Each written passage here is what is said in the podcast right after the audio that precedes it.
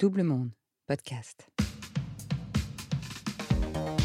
Vous écoutez la suite du témoignage de Chloé. Si vous ne l'avez pas fait, je vous recommande de commencer par le premier épisode. Vous écoutez 40, le podcast. N'hésitez pas à vous abonner, à liker et commenter sur Apple et sur Spotify et à nous suivre sur les réseaux de Double Monde. Je suis Chloé, j'ai 43 ans. En plein congé maternité, mon fils de deux mois dans les bras après un burn-out et la perte de mon job par téléphone, je me réveille, je veux recoller à mes valeurs, je lance ma boîte et aujourd'hui, ma mission c'est d'apporter de la magie à des personnes avec style.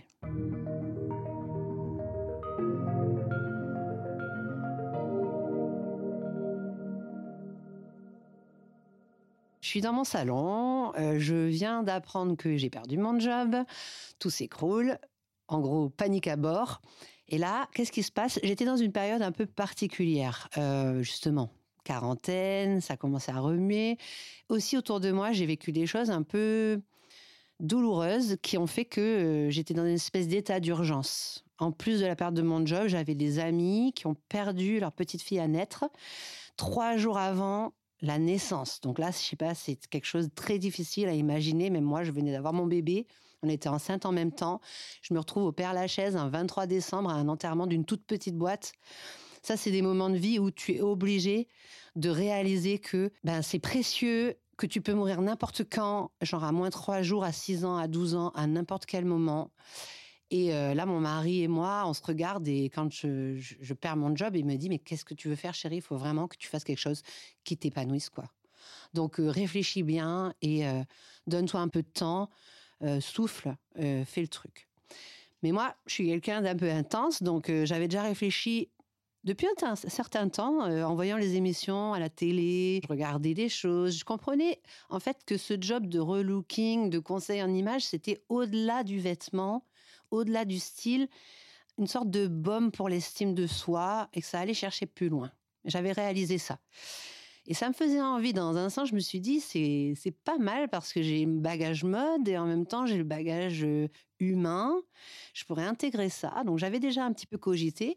Et c'est vrai que j'ai été assez vite. Quand j'ai perdu mon job, c'était au mois de mars. C'est vraiment fin de contrat. Eh ben, le 4 avril, j'étais en formation dans une école pour euh, me certifier et repartir sur ce nouvel élan. Donc vraiment, j'ai switché très rapidement. Parce que justement, j'avais eu cet état d'urgence de ce décès chez mes amis et mon mec qui me dit go, prends tout ce que tu peux prendre. En plus, j'avais négocié, grâce à mon congé mat, j'avais négocié neuf mois de salaire euh, que vraiment euh, mérité parce que vraiment c'était compliqué sur la forme, euh, pas sur le fond. Hein. Franchement, je leur reproche rien sur le fond, mais la forme avait été brutale. Donc j'avais ce petit pécule d'argent. Bah, c'était le moment, quoi. C'était mon moment. Donc, je me prends un coup de folie et je me dis, je vais lancer ma boîte, je vais me lancer dans ma certification et go. J'ai fait donc une formation extraordinaire dans une école euh, ben, que j'adore toujours, euh, qui est euh, l'école supérieure de relooking à Paris. Et là, j'ai trouvé énormément de bienveillance, une approche avec pro-coaching, hyper humaniste de la mode. Et c'était un grand revirement pour moi parce que moi qui avais toujours un peu lutté avec ce côté unfriendly et non éthique des valeurs relationnelles dans la mode, Là, je découvre que d'un coup, on peut faire quelque chose de sensé avec le vêtement. Et c'était vraiment magnifique. Enfin, voilà, j'ai des frissons quand j'en parle parce que c'est top.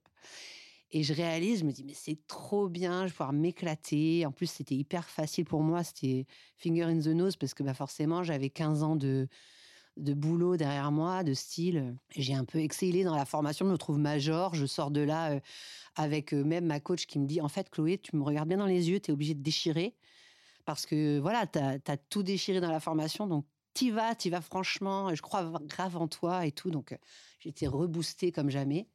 Et donc je me suis lancée, j'ai créé Eclosion, donc ma, ma boîte. Euh, ça a été beaucoup de démarches administratives et tout. Puis là, quand tu deviens solopreneur, tu as aussi une charge mentale qui arrive et tout un tas de questionnements et tu te demandes tous les cinq minutes si tu es capable de faire ça.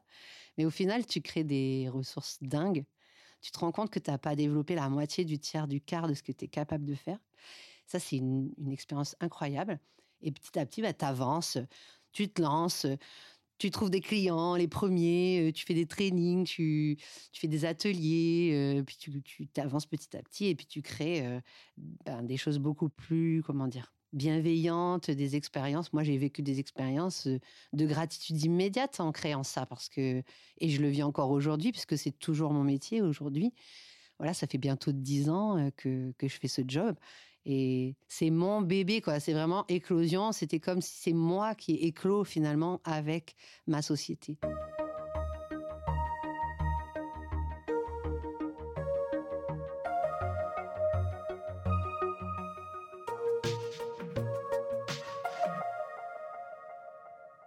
Mon métier, c'est d'aider des personnes à se connaître, à se reconnaître et aussi à exprimer qui elles sont grâce à leurs vêtements.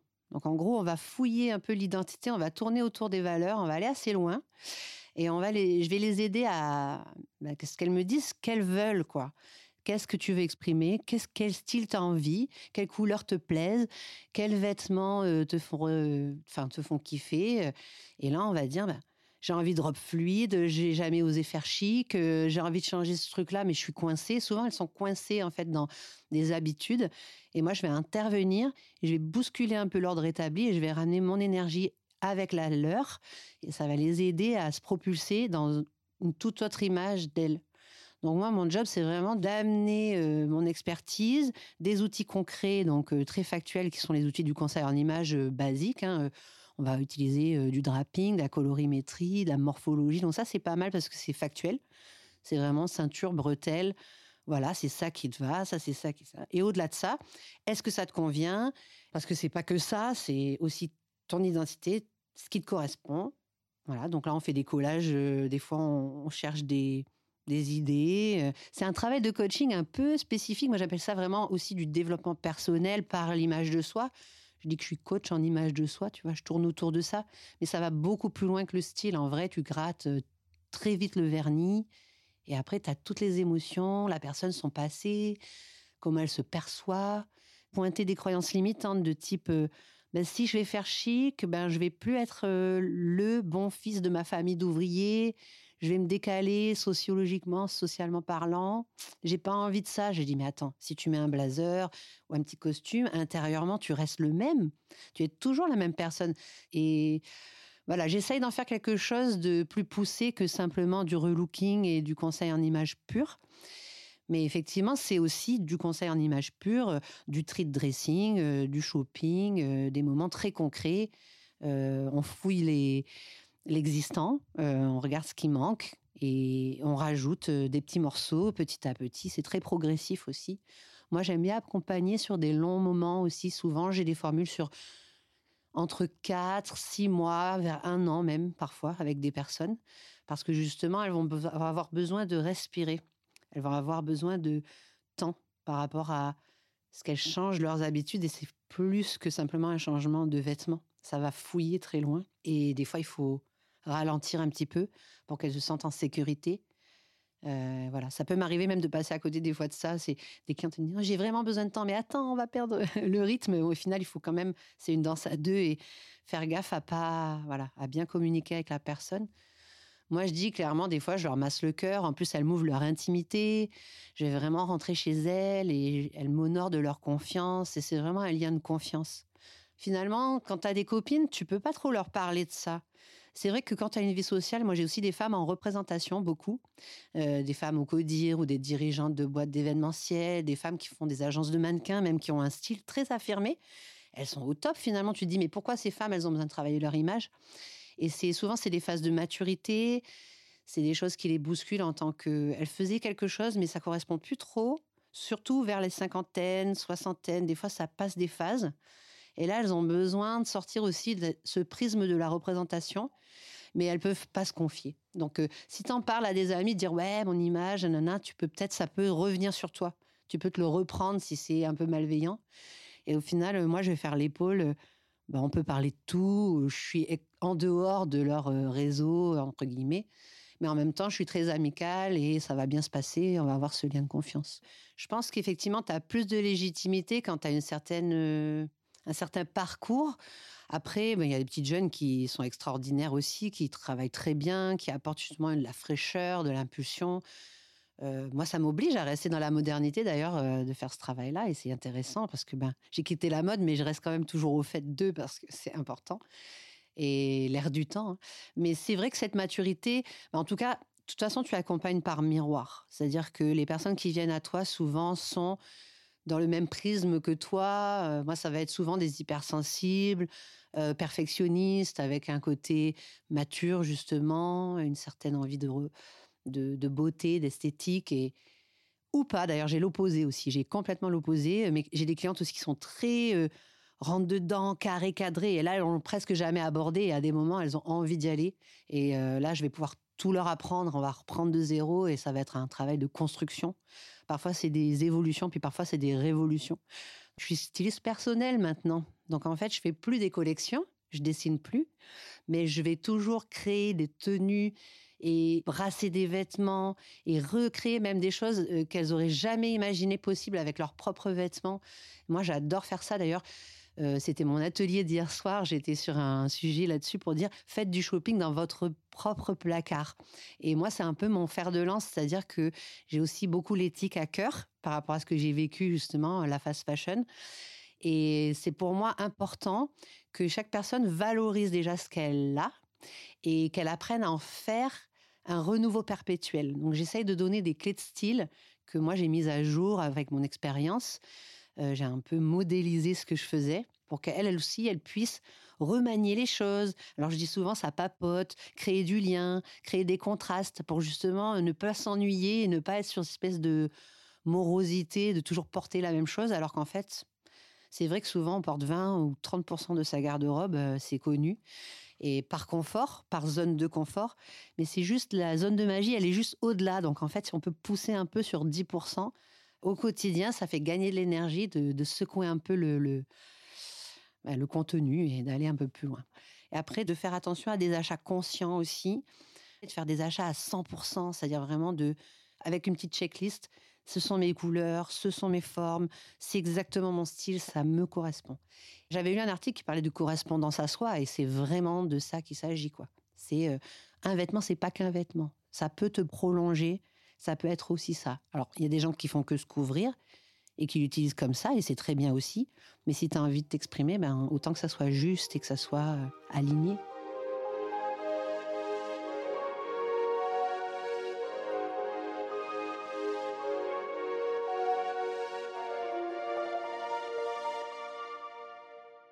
La fast fashion, si je dois donner mon opinion, euh, c'est qu'on est allé beaucoup, beaucoup trop loin. Alors, euh, c'est un système, hein, euh, c'est sûr que c'est plaisant de craquer sur des choses pas chères, euh, de se faire plaisir, d'avoir une quantité incroyable comme ça dans son placard. Ça peut être plaisant.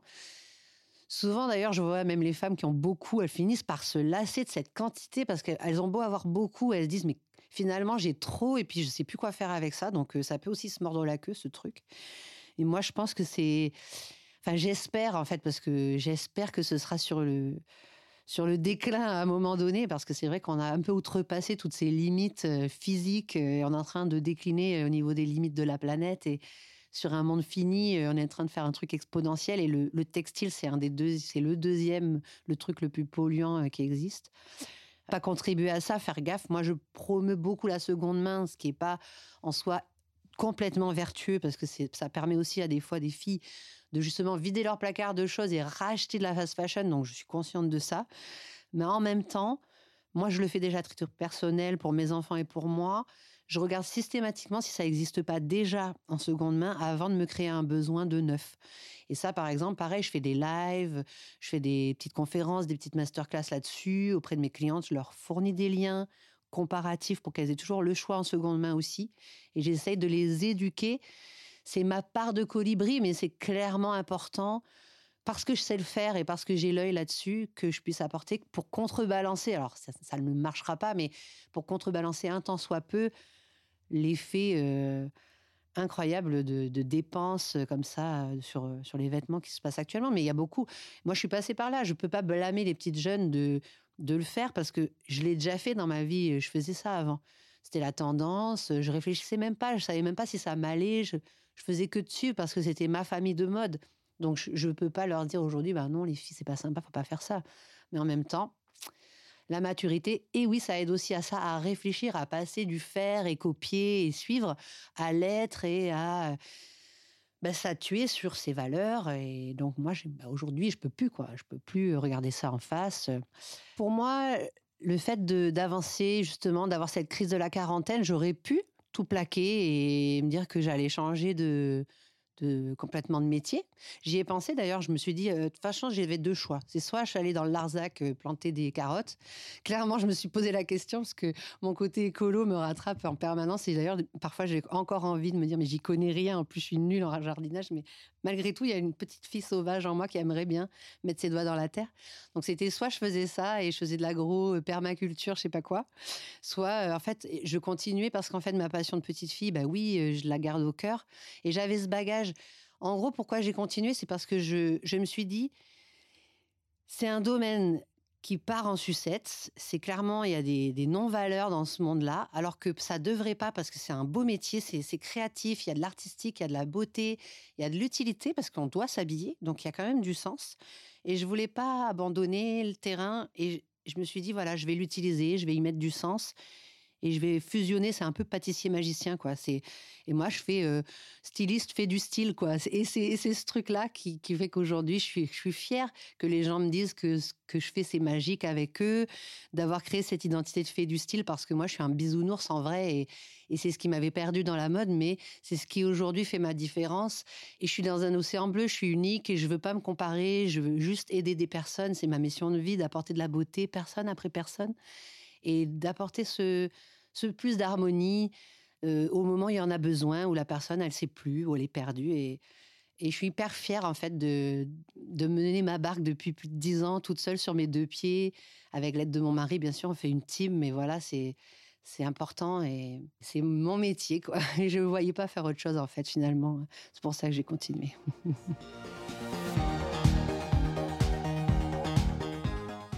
Vous venez d'écouter 40. Ce podcast est produit par Double Monde. Merci à Adrien Stiefel pour le montage, à Sébastien Ossona pour la musique et à Marie-Sophie Duval pour le graphisme. Réalisation et narration Marjorie Murphy. N'hésitez pas à nous laisser des étoiles et des commentaires sur Apple et sur Spotify et surtout à nous raconter vos 40. À vous. Faites-nous un signe sur l'Instagram, le Facebook ou le Twitter de Double Monde. On est impatient de vous tendre le micro pour nous raconter votre bascule. Et rendez-vous dans 15 jours pour une nouvelle aventure de milieu de vie.